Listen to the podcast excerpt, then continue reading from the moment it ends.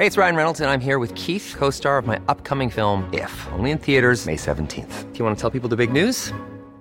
All right, I'll do. Sign up now and you'll get unlimited for $15 a month in six months of Paramount Plus Essential Plan on us. Mintmobile.com slash switch. Upfront payment of $45 equivalent to $15 per month. Unlimited over 40 gigabytes per month. Face lower speeds. Videos at 480p. Active Mint customers by 531.24 get six months of Paramount Plus Essential Plan. Auto renews after six months. Offer ends May 31st, 2024. Separate Paramount Plus registration required. Terms and conditions apply if rated PG.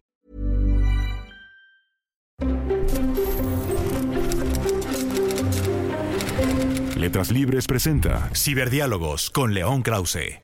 Queridos amigos, ¿cómo están? Bienvenidos una vez más a Ciberdiálogos. Soy León Krause. Gracias por escuchar nuestro podcast. Si nos están siguiendo en, uh, en el podcast, en uh, nuestras plataformas, o si nos están siguiendo en este momento a través de nuestro videoblog en YouTube de Ciberdiálogos, gracias por escucharnos y por vernos. El día de hoy una conversación de verdad para mí memorable. Eh, tuve la oportunidad de hablar con Queen McHugh. Ella es la directora ejecutiva de Artículo 19. Tantos temas que tocar con Queen. Ah, hablamos, por supuesto, de la batalla global mm, eh, por la libertad de expresión en estos tiempos en el que la libertad de expresión está eh, bajo un ataque constante, cotidiano. Hablamos de la situación en algunos países en específico y por supuesto tocamos México, en donde en los últimos días artículo 19 ha sido objeto de un ataque directo desde el poder, directo incluso desde la boca del presidente Andrés Manuel López Obrador. ¿Qué piensa la mujer que encabeza artículo 19 de lo que está pasando en el mundo con eh, la libertad de expresión, con los retos que enfrenta el periodismo, con uh, los uh, ataques directos en muchos casos desde el escritorio de los poderosos. De esto y más hablé con Queen McHugh. La conversación en inglés con subtítulos en nuestro sitio de internet en YouTube a continuación. Quinn, uh, I think it's, it's important to begin with, with the basics. What does Article 19 do? What does the organization actually do? Article 19 is an international organization dedicated to the promotion of freedom of expression and access to information around the world, particularly the protection of journalists. From what? From a number of the increasing attacks that we see, um, we look at we article 19 look at defending freedom of expression from a variety of perspectives from a legal perspective from a policy perspective and look at the protection of the activists who face aggression because of what they're doing to use those rights of their voice. So that sometimes comes in the form of attacks from the government on activists. It comes in terms of legal attacks as companies sue journalists or activists for the work that they're doing. And sometimes it comes in the form of physical attacks in terms of helping with security and emergency support for people that are actively being um, assaulted for the work that they do to promote um, free information flow around the world. You, you mentioned activists and journalists. What's the difference? Well, I think some people would say that maybe the line is becoming a little bit blurred, blurred with opinion journalism on the rise around the world. But from our perspective, a journalist is someone that seeks to, in a neutral and unbiased way, put forward information that adds richness and value to public discourse. And they try and do this in a manner that, um, again, adds to the, the quality of information in the environment, allow people to make good choices. I would say an activist is someone who's really trying to push forward a strong opinion about the need to support human rights. In, in any case, both deserve protection. Yes, both deserve protection and under international law and most national laws around the world, they are accorded that protection. Uh, as you know, uh, um, Mexican President Lopez Obrador, he's not the first certainly, and will not be the last, has tried to discredit Article 19 by questioning its financing. Who finances Article 19? Who's behind it? Well, Article 19 has always been transparent about the sources of, of our funding. Um, we receive funding from the main people and organizations and governments around the world that support a positive human rights agenda. So, those are, in terms of our global funding, um, the majority of our funding comes from donor governments who also provide bilateral funding support, as well as private foundations. So, foundations like the Ford Foundation, the MacArthur Foundation, um, and other inter, the main international funders for, for human rights work, which tend to be northern governments. Article 19 is, is conservative, it follows the, the values of the right. Is this true? I, that is one of the more um, the more cons- I, am laughing. I shouldn't laugh. It's, no, it's one of the more entertaining and the know. more and the more concerning narratives that's out there. You know, I think in particular the attack that's been directed against our, our Mexican um, affiliate, our Mexican office. I, I, think that the governments of Felipe Calderon and Enrique Peña Nieto would find it quite amusing to have us be um, considered a conservative organization, considering we approach uh, freedom of expression from the viewpoint of the right itself. It's not a conservative or a liberal right. It's a fundamental right that all citizens are accorded under international and national law. So, so you're not you're not from the right. You're for rights. Yes, we're not. That's a good way of putting it. We're not from the right. We are for rights. Okay, I'll, I'll give it to you uh, uh, free of charge. Does does article does Article 19 have have uh, any political agenda? The only agenda that we have is the agenda that we are very clear about in our mission, which is to further the promotion and protection of the rights to freedom of expression and access to information.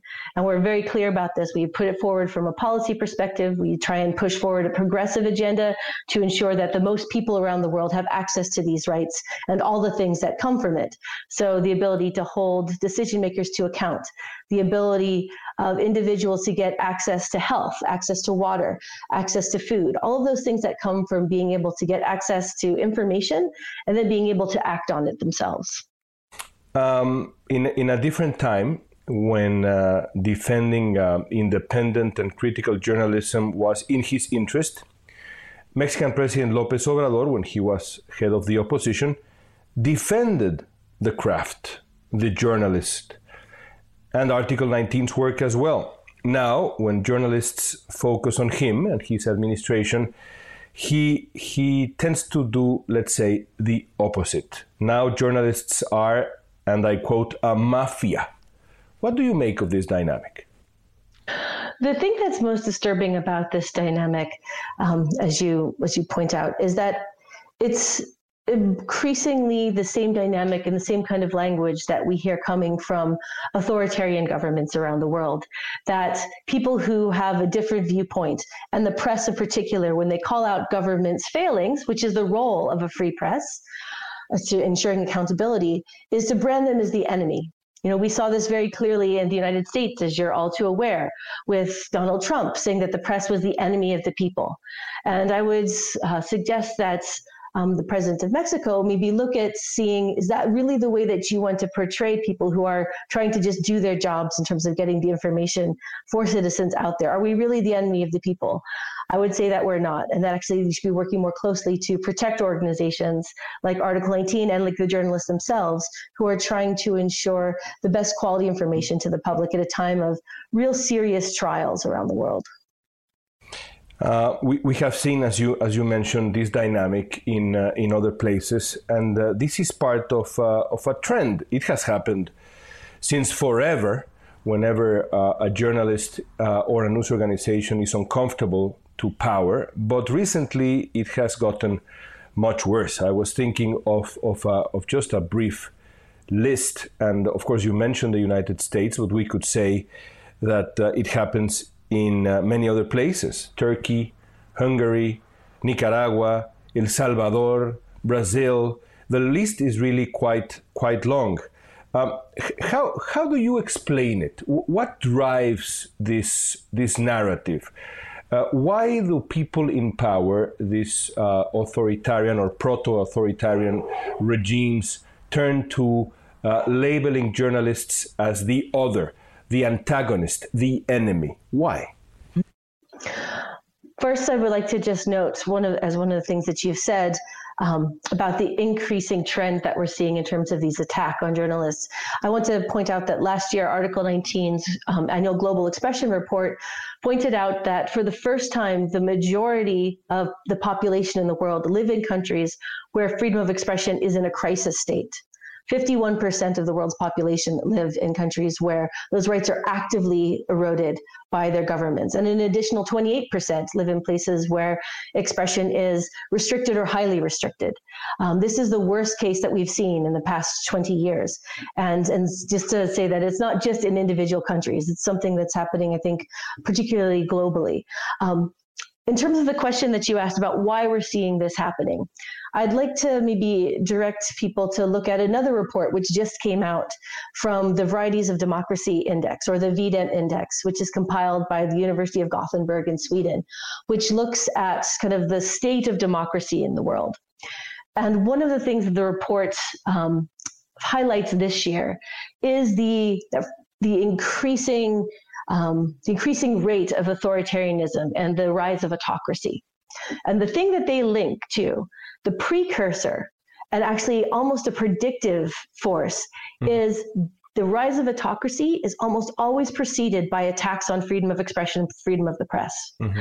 And the reason that you see that is because a lot of the uh, the autocratization that we're seeing root themselves in populist narratives. But in order for those narratives to really be taken forward, you have to control the information environment in a country. You need people to back up and to continue echoing what you say. You have to create your own narrative of success. And the way that governments have found of doing this is by controlling the media, by demonizing and stigmatizing those critical voices, by pushing them out, by making it illegal to report. Um, we've seen this a lot in the past year under the pandemic restrictions that have been put in place. So while it's been a trend for a while, in the past year, it's gotten significantly worse as governments have now branded people that even question whether they're doing a good job in terms of their vaccine rollouts or the fighting the pandemic mm-hmm. as enemies of the public for just questioning whether or not demonstrably bad performance has been bad performance.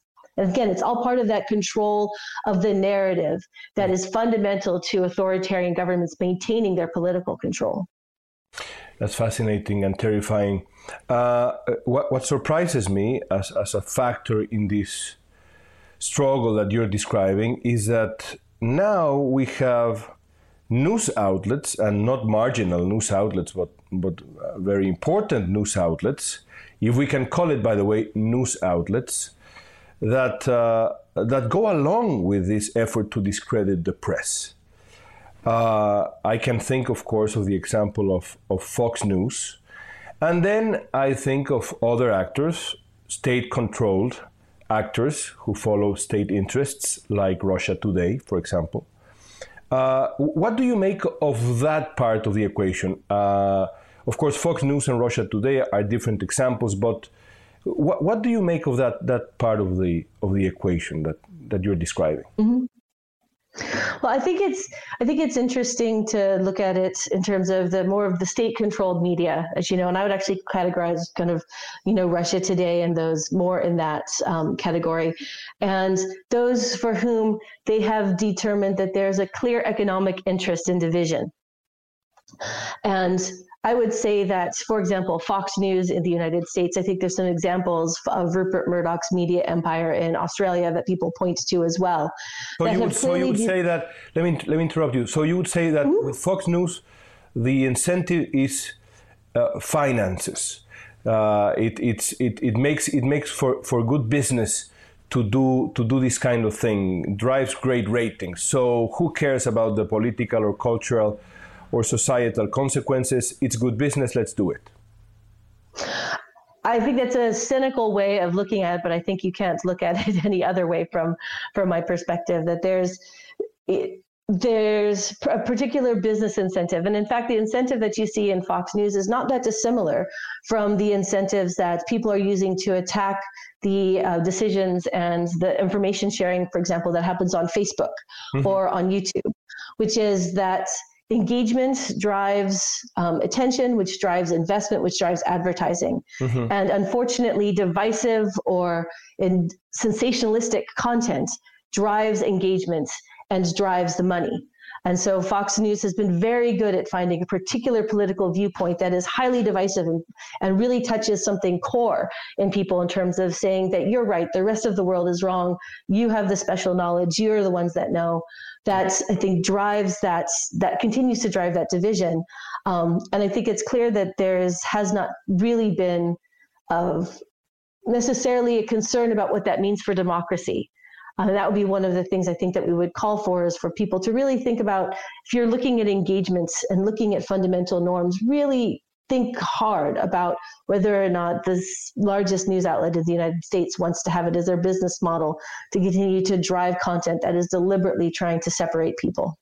Now, I interrupted you when you were. Uh, uh, uh beginning to describe Russia today, because I, I, I wanted to draw uh, uh, a couple of distinctions. One of them being the financial interest, the clickbait aspect of what Fox News is doing, versus what Russia Today is doing. Because clearly, the interest of the Russian government that is behind Russia Today is not necessarily financial. It is different. It is political mm-hmm. influence. Could you explain to us what Russia Today is about? Well, I'm not uh, a specific expert on Russia today, but I believe that one of the the charges that have been put forward about Russia today is, as you said, it's state funded, and it seems to be state funded to drive a particular political, geopolitical agenda um, of the Russian government. So, some of the things that they have put out, I think people would tend to categorize slightly more on the propaganda angle than just outright trying to drive engagement. Um, I think that's partly the reason that I believe it was what few years ago, three or four years ago, it was it was categorized as like a foreign agent mm-hmm. under the U.S. kind of foreign influencing laws and required to register as a foreign agent in the United States.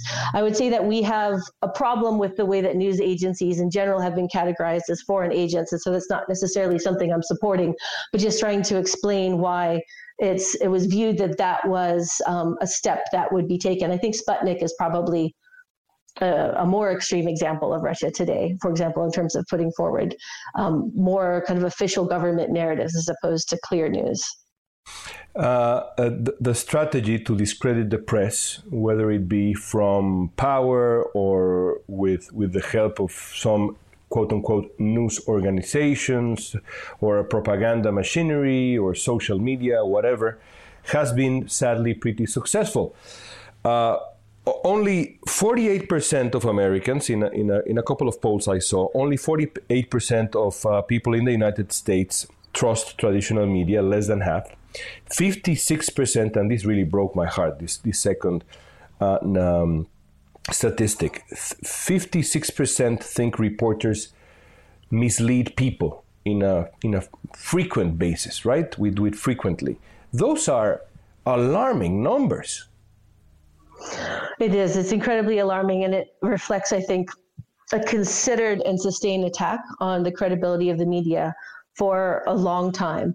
It's also, I think, reflective of the state we find ourselves in right now, which is that people and it's partly related to social media, but partly I think related to just the overall glut of information that's out there, is that people tend to prioritize um, information that they hear from friends and contacts as more true than things that they hear from outside sources.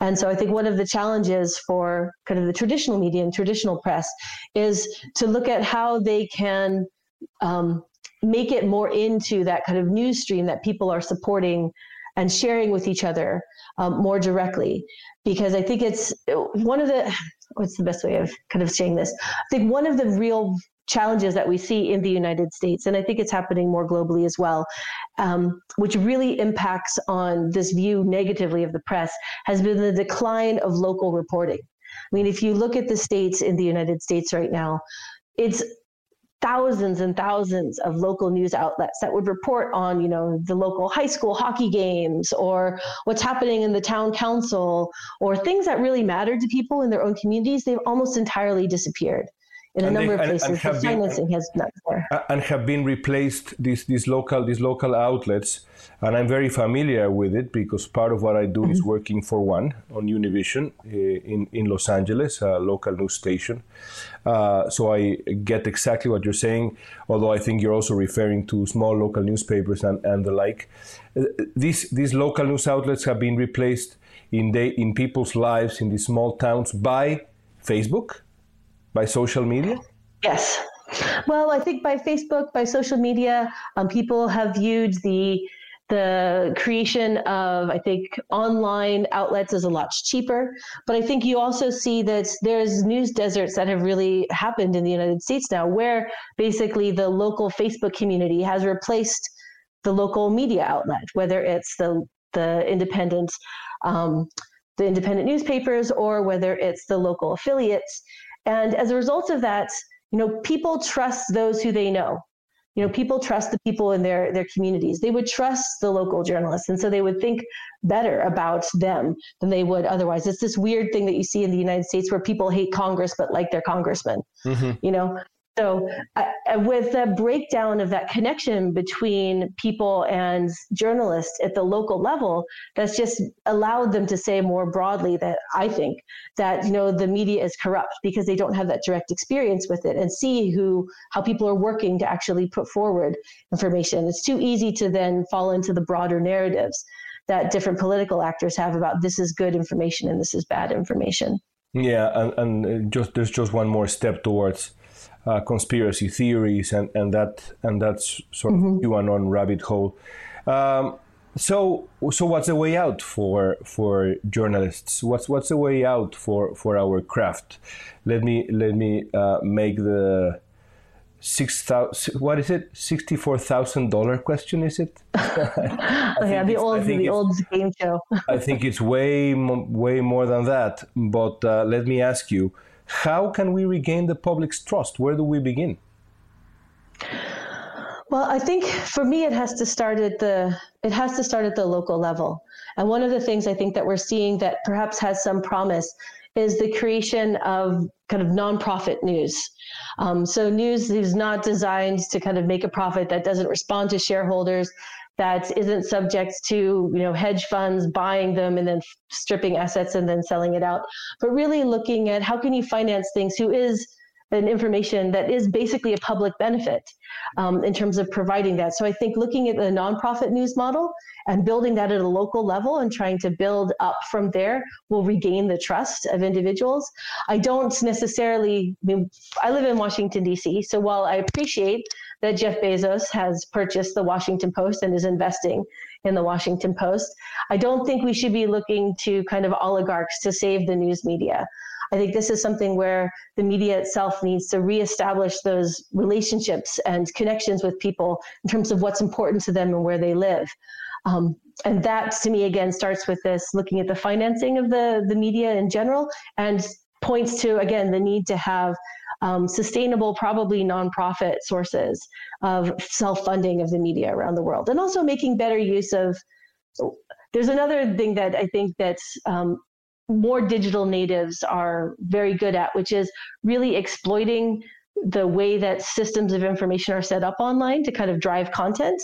And I think that there's a better way to kind of look at engagement and driving engagement and making use of some of those tricks for kind of traditional or more basic journalistic sources mm-hmm. that haven't really been invested in to date as much. I think the larger news organizations are, but the smaller ones just haven't had a chance of doing that. Uh, very few news organizations have had the luxury of responding to these threats by hiring more reporters. Uh, the mm-hmm. Washington Post, uh, for which I work, full disclosure, uh, is is one of them. Certainly, the, the, the reaction after Trump came to power was to hire more people, more reporters. The New York Times, in its own way, has has done the same. But many many news outlets around the world uh, simply have not have not been able to do to do that mm-hmm. because. Uh, I mean, journalism is not really expensive necessarily, but journalists have to get paid. And producing uh, these pieces on paper and online, even, is is is is is expensive in a way. It costs something. Mm-hmm. So uh, this question of financing journalism and how do we pay journalists how do we convince people that it's worthwhile to pay 10 dollars a month for a great podcast or for or for mm-hmm. a subscription to uh, to the Atlantic or uh, to Letras Libres? How do we convince people that this is worthwhile if people think, you know what, the New York Times is exactly the same as the whatever flag time news that I see on my Facebook feed? How do we do we need a new uh, do we need to uh, educate people? I hate that verb in, in this context, but do we have to educate people as to what the, the, the news media, the press, actually does for society? I think that's again. I think seeing the the term educate always gets a little bit challenging, as you say. I but I do think that there's emphasis that needs to be put on again, as you say, it, it is on the value to society, um, and I think that one of the hardest things that the media can do, and again, this relates to the rise of authoritarianism, is people really people respond to the calls of anti-corruption and investigative reporting and looking for places of hypocrisy. And I think those are some of those areas where people can start rebuilding the sense that the media serves a public interest um, by investing more in this. I'm saying this in a meta sense. In terms of the individual kind of on the ground sense. I'm thinking about, you know, journalists in Africa who are paid virtually nothing and have to have significant side hustles um, in order to make ends meet and don't actually have the ability of sustaining themselves as journalists. And so there's a couple of different things on on that from the global perspective. One, if you look at the investment that has been put into media development from um, governments or from international donors.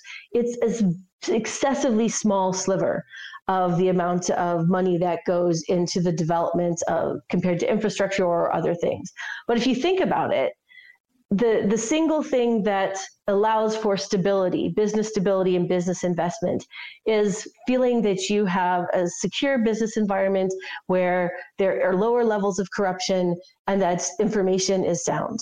And so I think we need to switch the idea that media is like some kind of luxury into thinking of it as a fundamental precursor of democracy um, and capitalism itself, and ensure that there is sufficient support for it at that level. Uh, this this might might sound like I'm going back to a previous question, but you made me think of what I heard recently in this podcast from uh, a journalist in El Salvador and he explained to me how the Bukele government, um, and by the Bukele government in El Salvador, I am referring specifically to Bukele himself because it's that kind of government. It is the president, and that's that's about it. Uh, he he is the most powerful president in the continent of America. Period. Um, this is a fact. And he, what he what he has done with journalists, uh, especially independent critical journalists, is he has placed them in this box.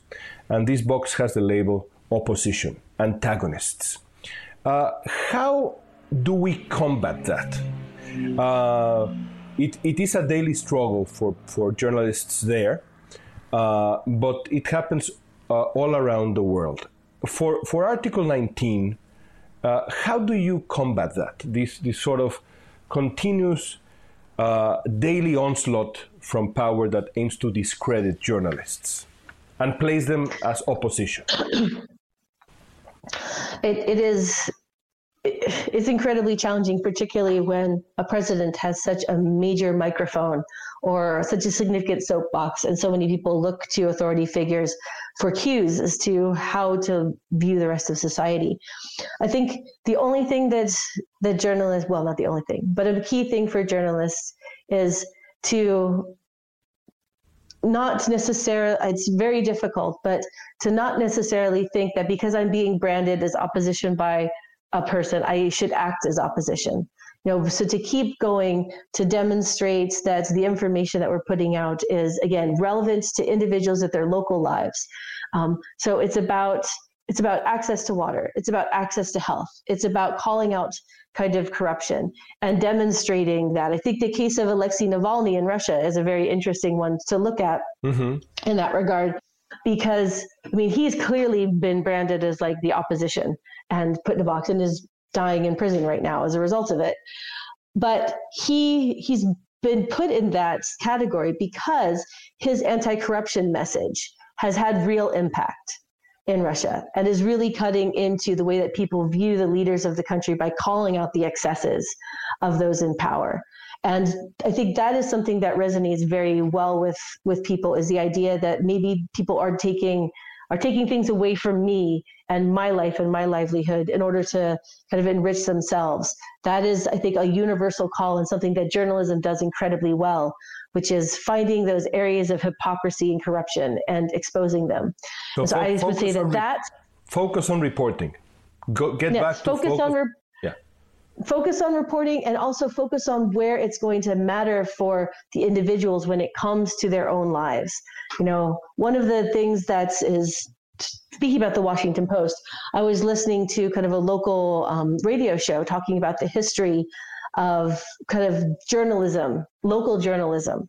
And you mentioned that the Post has, in, in, after the Trump administration came in, the Post invested in more reporters. But they were contrasting the case now and the number of people that work on like the local desks in the Washington region mm-hmm. with the state, um, you know, 20 years ago. And 20 years ago, they had, you know, several hundred people who were working on just reporting what was happening in all of the suburbs and all the cities and stuff around Washington, D.C. And now it's just, you could count them in like two hands, basically, maybe, maybe three hands. Like it's a very small number. And when that happens, it's really easy to make the case that media just cares about these big issues, but they don't really care about what's happening in people's backyards. And that I think is one of the most powerful tools that journalists have is to is to really show that they do care about what's happening to people um, on an individual level, and that their reporting is reflective of that. Let me let me ask you uh, as, as we approach the end of our conversation uh, about about social media the, the, the great protagonist protagonist of our times in many in many ways. Uh, so we, we know that social media uh, is, is wonderful in many ways. It democratizes communication, livens the conversation, but it, it's also a hub for misinformation, and the consequences can be severe. Uh, electoral interference, uh, campaigns against vaccines. So when when you look at the fight for freedom of expression, trustworthy information, and everything that we've been describing, is social media on the right side of history? I would say that social media can be on the right side of history, but we have to get to a place where we move beyond the idea that the antidotes to bad speech is more speech and realize that this is a fundamental um, good, a pu- almost a public utility that needs regulation. So social media can be there, but they need to get on board with the idea that there needs to be regulation of their business practices in order to ensure that they are on the right side of history going forward. How, how should social media be, be regulated? Because then you enter into a into a whole different uh, discussion as to as to whether uh, governments should should govern the, the, the internet and, and and you see what's happened in China and you mm-hmm. see what's happening now in Russia with Twitter. Um, how should they be regulated? What's what's close to an ideal model?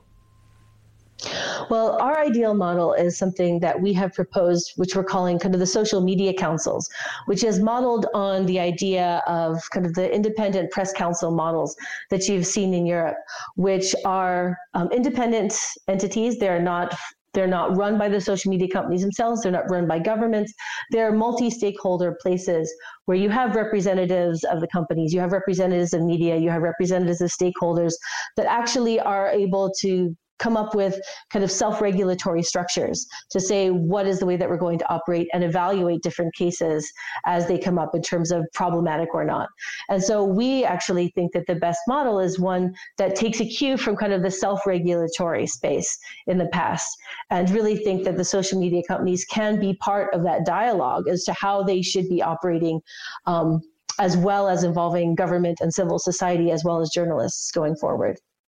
Uh, so it's not a heavy-handed government approach. It's more of a it's more of a kind of middle range, kind of multi-stakeholder approach to regulation. That, that's a, that's a fascinating uh, idea. So one last thing, uh, Lopez Obrador's attacks on journalists don't happen in a void in Mexico. It's just a fact.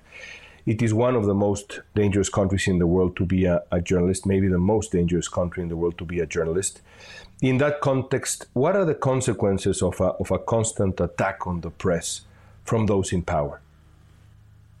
I think the data for Mexico points to the very real and very personal cost that comes from those attacks of people on power. There are we just came out with a report, our Mexican annual report, which showed that in the past year there were 692 cases of attacks on journalists. That comes down to one um, attack every 13 hours. And in nearly all cases, those cases, there's been utter impunity for the perpetrators of those attacks. And so you see that people are, are being sued and being dr- driven out of the the role of journalists. They're being physically attacked. They're being murdered. Um, their families are under attack. Their colleagues. And the overall environment mm-hmm. is such that you have actual news deserts in some places in Mexico where there is no reporting, there is no information that can come in because journalists have been driven out. Um, and people are afraid to step into the void that's left there because they know they're going to come under attack by both the powerful and from private interests, whether they're drugs or otherwise there. And so that is the environment in which t- making a statement that the press are enemies, it just continues to fuel the attacks against people who are just trying to do their jobs and trying to demonstrate that they are key agents of holding the powerful to account you, you mentioned in, in the recent report, uh, you reference uh, Lopez Obrador's daily press conferences and what they add or subtract from a healthy media environment, a healthy public discussion in Mexico. The, the daily press conferences are a very interesting phenomenon. Um, one of the things that we put forward in our report is that instead of adding to an environment of transparency, they have actually, unfortunately, muddied the waters and have become a vehicle for misinformation because of the outsized domination of those press conferences in the overall media and reporting environment in Mexico. Um, that's a real concern that we have. Thank you, Quinn. Thank you. Amigos, gracias por escuchar Ciberdiálogos. Los invito a apoyarnos siguiéndonos, suscribiéndose al podcast y regalándonos estrellas, calificaciones positivas en las distintas plataformas en donde nos encuentran. De esa manera, más personas podrán hallar estos ciberdiálogos. Hasta la próxima. Soy León Krause.